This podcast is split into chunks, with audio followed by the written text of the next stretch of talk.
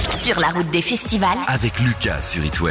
Spécial Vieille Charrue avec un groupe brestois qui vit une belle histoire d'amour et musicale avec le festival breton depuis ses débuts. C'est Matmata qui a proposé un concert événement sur la grande scène Glenmore. Vous y étiez peut-être le 15 juillet dernier.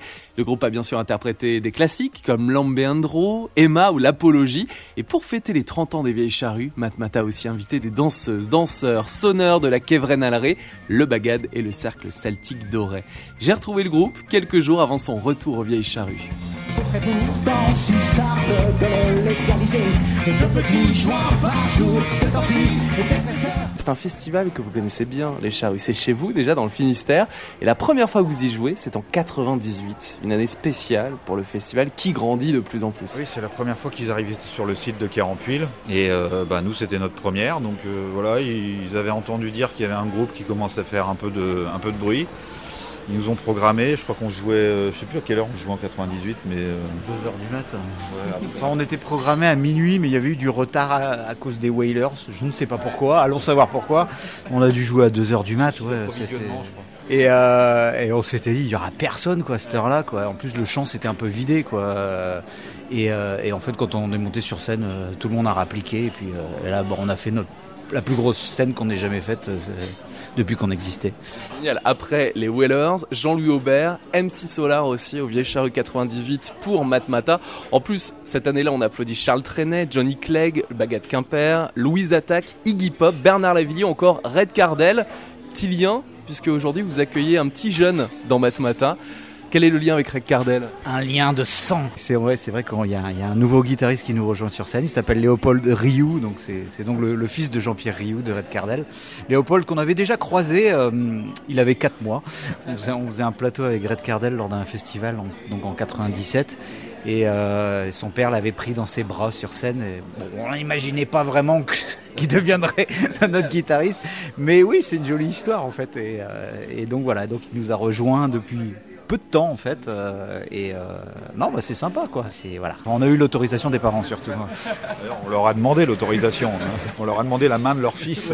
Ils ont validé. Ça a été validé. oui. Je pense qu'ils doivent être très fiers de leur fils, de, voir voilà leur fils dans Matmata aujourd'hui. Ils se demandent où il est tombé quand même. C'est-à-dire que là pour l'instant il a l'air jeune mais il va morfler rapidement. Nos dirigeants bien les yeux et parfois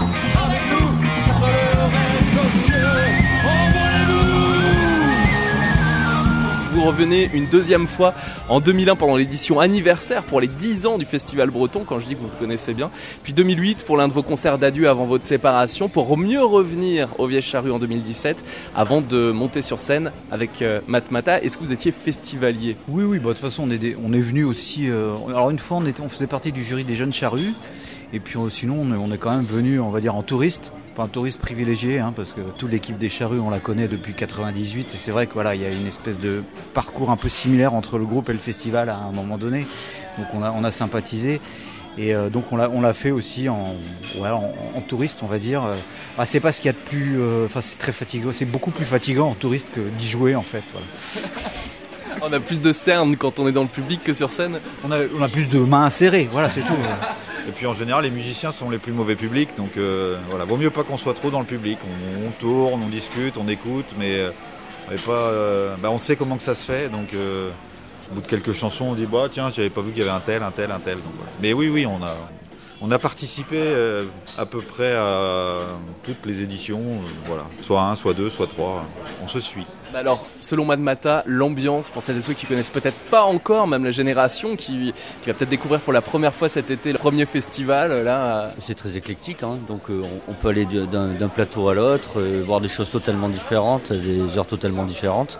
Donc voilà, je pense que c'est assez riche en fait. Même qu'une journée, hein, je parle pas des trois jours spécialement, euh, peut quand même repartir avec de belles images et de belles découvertes dans sa besace en tant que public, ce qui est marrant, c'est que même s'il y a, enfin, il y a 50, 60, 70 000 personnes, il y, a, toujours de la place, enfin effectivement dans les premiers rangs, euh, mais sinon il y a toujours euh, enfin, il y a un, public très éclectique. Il n'y a pas d'oppression, les gens se sentent à l'aise, donc on voit des gens qui arrivent, qui mettent leur chaise de camping, euh, d'autres qui partent, qui vont aller chercher une bière, qui retrouvent leurs potes, peut-être au bout de 15 minutes de recherche, mais par rapport à une salle où souvent le public est un peu, un peu comprimé ou un peu compressé, je sais pas comment on peut dire. Là, il y a, voilà, c'est le, site donne vraiment la possibilité à tout le monde de voir et d'être tranquille pour passer le festival comme il a envie.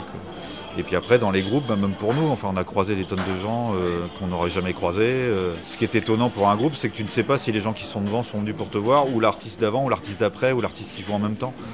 Donc ce qui est toujours un challenge différent sur un festival, c'est de te dire est-ce que la totalité des gens vont s'intéresser à ce qu'on fait, seront là. Et il s'avère qu'on n'est on n'est pas à plaindre parce que euh, ça nous est même arrivé de nous faire engueuler par des gens qui disaient ouais pendant votre concert euh, on n'arrive même plus à avoir une bière parce que même les gens qui servent ils vous écoutent et ils ne nous servent plus. quoi. Donc euh, ça veut dire que les gens, il y a une espèce de communion euh, sur un temps donné. Donc en tant que public comme en tant qu'artiste, c'est un des festivals qui est le plus agréable et le faut le faire. Il faut l'avoir fait. Et quand on l'a fait, je pense qu'on y revient.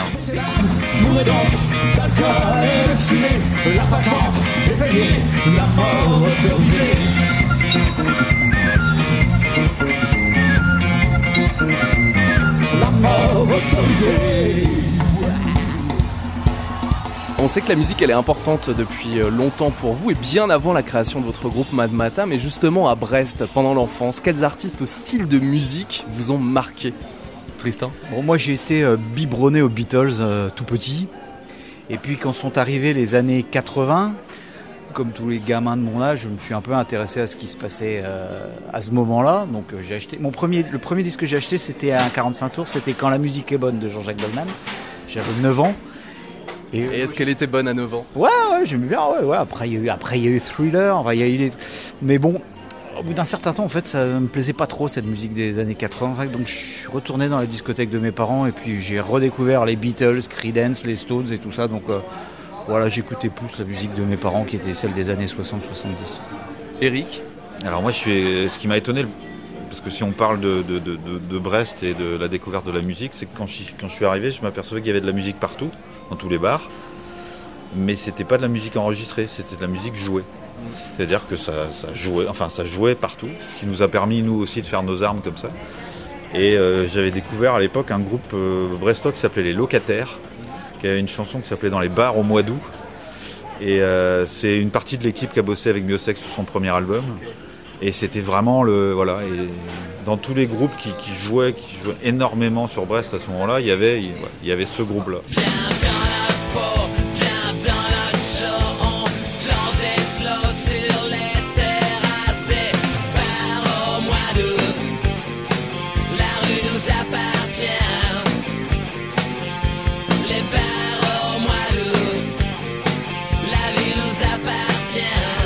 Puis, bah, c'était les années. euh, parce que je suis arrivé un peu plus tard sur Brest, moi c'était les années fac, donc le premier album de, Rage Against the Machine. euh, voilà, parce qu'il y avait un petit magasin qui s'appelait Détroit, il avait un rayon import. Et il, raboulait comme ça plein de plein d'artistes, plein de nouveaux albums. J'ai découvert comme ça PJ Harvey, euh, euh, Suède, enfin énormément de groupes, My Bloody Valentine, enfin tout ce genre de, de, de mouvance qui arrivait, qui n'était distribué que dans ce magasin-là. Détroit à Brest. Détroit. Donc c'était une espèce de petite boutique comme ça, de disques d'occasion et de disques qu'on ne trouvait nulle part ailleurs. Il y avait le salon d'écoute à Guipava aussi qui s'appelait le Mélo en fait, qui était la boîte euh, rock. euh, et bon, c'est là qu'on découvrait tous les trucs avant, euh, avant tout le monde. Donc, euh, c'était vraiment la boîte rock à Brest. quoi. C'est là qu'on a découvert Nirvana et tout ça. quoi, à l'époque. Donc, Et c'était un- le le DJ à l'époque, il adorait passer des versions live en boîte de nuit. Donc en plus, on prenait l'énergie des groupes et des trucs qui arrivaient, mais dans un. Parce qu'à l'époque, il y avait les pirates. Donc euh, pas les Tipiac, hein, les. euh, Il y avait des, des- des CD enregistrés comme ça, des versions live. Alors souvent, le son était euh, cramoisi, mais n'empêche qu'il y avait, euh, il y avait une énergie, il y avait du public, donc ça foutait un feu presque live dans une boîte de nuit. Donc c'était vraiment une boîte rock, le mélo, euh, très très rock. Benoît, le batteur? Ouais, je viens de découvrir les White Straps. Seven Nation Army.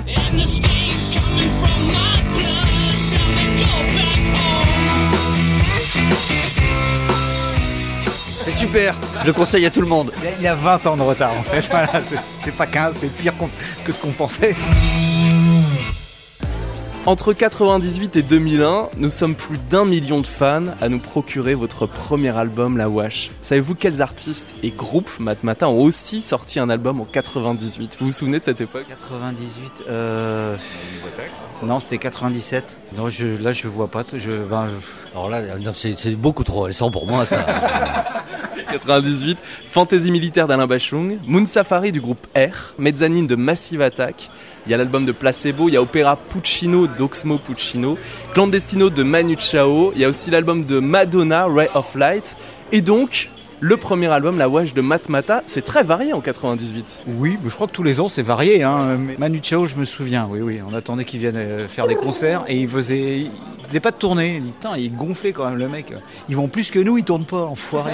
Et avec du recul, qu'est-ce qui fait que le public soit tombé red dingue de votre premier album Matmata Alors ça, si on le savait, on serait milliardaire. On en aurait fait 15 comme ça. Mais euh, ouais, je pense que c'était un ovni déjà euh, dans, dans sa composition, dans, dans- dans sa production. Quand on a l'occasion de le, le réentendre, des fois on se dit putain la vache, la prod ça a vieilli, mais en fait je crois que c'était déjà vieux. En fait c'est atemporel en fait. Mais voilà, c'était un album qui a, qui a- qui a- qui avait plein de défauts, mais moins par moins, par moins, par moins. Il faut avoir le nombre de moins nécessaire, ça fait plus à la fin. Donc voilà, c'était c'était un, c'était un, un album un petit peu euh, euh, attendrissant, tu vois. C'est euh, et quand, quand tu écoutes Please Please Me des Beatles, c'est- mignon, c'est c'est plein de défauts partout, mais, mais c'est ça qui est bien. Et je pense que notre album, bah, il était un peu comme ça, quoi. Et, euh, il était quand même énergique et péchu, mais il était bourré de défauts et de nos meilleurs défauts, en fait. Il était très humain. On entendait vraiment quatre, euh, quatre minots qui commençaient à faire de la musique, ont fait un premier album et qui s'éclatent et, et qui sont amusés à l'enregistrement et dans tous les ingrédients qu'ils y ont mis. Il y a aussi cette période où le rock euh, prend une place importante dans le cœur du jeune public aussi, fin des années 90. Contre, oui, alors la période, c'est qu'on sortait des boys bands. Une des premières chroniques qu'on ait eues, c'était une caricature de nous, et en dessous, c'était marqué même les moches ont le droit de faire des boys bands.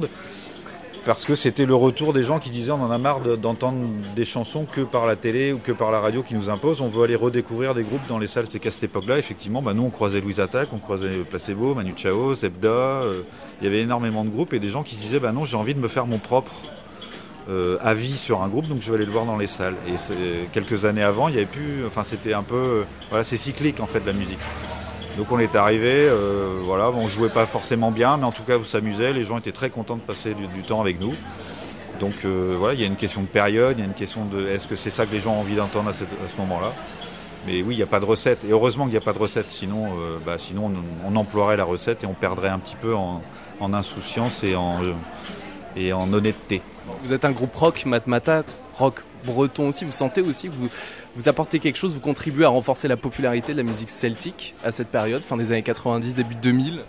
On a peut-être On n'a jamais été des ambassadeurs non plus de la musique bretonne ou celtique parce que, parce que franchement, je sais pas si on sait le faire. On a, pu faire écouter certaines sonorités à des gens qui n'en avaient jamais écouté avant. Ouais, mais enfin, je veux dire, on, on fait pas de la musique. C'est vachement trop dur à jouer la vraie musique celtique, la vraie musique bretonne. Enfin, c'est, c'est, euh, on n'a pas le niveau pour ça. Donc, euh, on, a mis quelques, une petite couleur, des, influences comme ça, mais voilà, on n'a jamais été des, influ- des, influen- des influenceurs, j'allais dire, des ambassadeurs de, la musique celtique parce qu'on on- on- on n'a pas la- le talent pour ça. Il y en a d'autres qui le font beaucoup mieux que nous. Euh, voilà, ça a, été, ça a été des références, mais bon, voilà, ça fait partie de nos influences quoi, de- depuis le début. euh, quand, quand, qu'on parlait de nos influences musicales quand on était jeune. euh, bon, on a parlé beaucoup de rock, mais bon, on vivait quand même dans, dans- dans ce milieu-là. Moi, j'allais, mes, mes parents m'emmenaient au Fesnos, donc c'est- quelque chose que je ne l'ai pas appris, mais c'est toujours voilà, rentré dans mes oreilles. Et il y a peut-être un truc, voilà, inconsciemment, on- on- voilà, il y a certaines mélodies qui sortent plus naturellement euh, quand on habite à Brest en Bretagne que quand on habite euh, à Aix-en-Provence euh, de ce point de vue-là. Donc voilà, mais bon, il y a des gens qui le font beaucoup mieux que nous, quoi. Non, on est petite carte postale, quoi, voilà, mais pas plus.